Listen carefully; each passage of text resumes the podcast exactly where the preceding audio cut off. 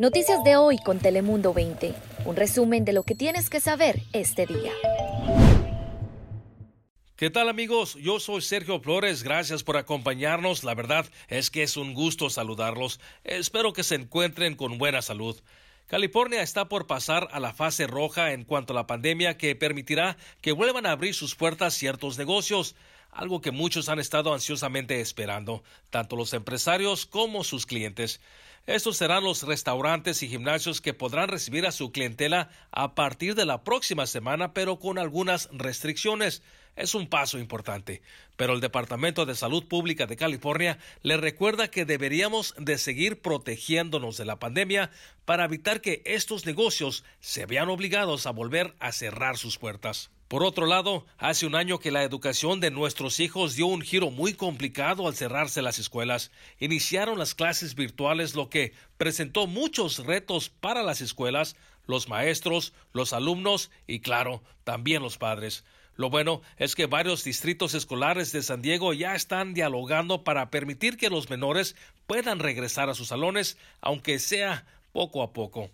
Bueno, ¿qué tal si ahora vamos con Daniela Guichené y la información climatológica? Daniela, adelante.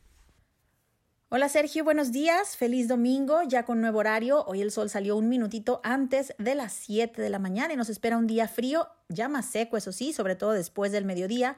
Las temperaturas máximas se pronostican más frías de lo normal otra vez. Estarán llegando hasta alrededor de 60 grados en las costas y también en el centro de la ciudad.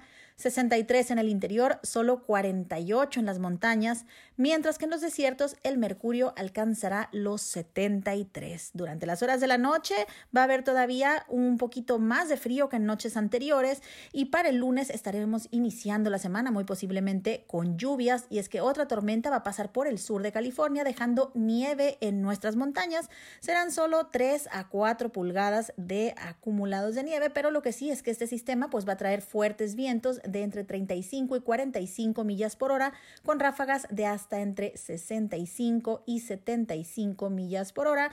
Están bajo vigilancia los desiertos y montañas del condado de San Bernardino, también de Riverside y por supuesto aquí de San Diego desde la mañana de mañana lunes y hasta las 2 de la mañana del martes. Por favor, tome sus precauciones y bueno, por lo pronto a disfrutar de este domingo, nuestro primer día de horario de verano, donde el sol se estará ocultando hasta las 6.55 de la tarde. Ricardo, ya lo sabes, hay que aprovechar las horas del día. Gracias, gracias Daniela. Yo personalmente estoy encantado con más horas de sol en el día. Pero bueno, Comencemos con historias del otro lado de la frontera, ya que 23 pasajeros de un autobús se están recuperando en este momento de sus heridas como consecuencia de un choque ocurrido en la mañana del sábado en la colonia Valle Bonito. La mayoría de las personas a bordo del camión recibieron heridas leves, pero dos mujeres fueron trasladadas al hospital con heridas graves. Y mientras tanto, un doctor de Tijuana ya no está en las garras de presuntos secuestradores que lo levantaron hace unos días enfrente de su consultorio. La Fiscalía General del Estado rescató al médico de sus captores que según autoridades pedían dos millones de pesos a cambio de devolverle su libertad. La unidad especializada contra el secuestro arrestó a tres hombres como presuntos responsables dentro de un domicilio donde también se encontraban varias armas de fuego. Y en los deportes debemos de felicitar al equipo de baloncesto de la Universidad Estatal de San Diego que se proclamó campeón del torneo de la Mountain West en contra de la Estatal de Utah. Los aztecas, quienes eran el sembrado número uno, se midieron ante el sembrado número dos, los Aggies. La primera mitad estuvo bastante apretada, finalizando 24-28 a favor de San Diego. Sin embargo, en el segundo tiempo, con gran actuación de Matt Mitchell y Nathan Mensa, el equipo empezó a carburar y dominar el partido. Ahora SDSU llegará al torneo de March Madness como uno de los favoritos ya que hila 14 victorias consecutivas. Y bueno, esto es todo por mi parte. Regresamos contigo, Sergio, que nos tienes más. Adelante.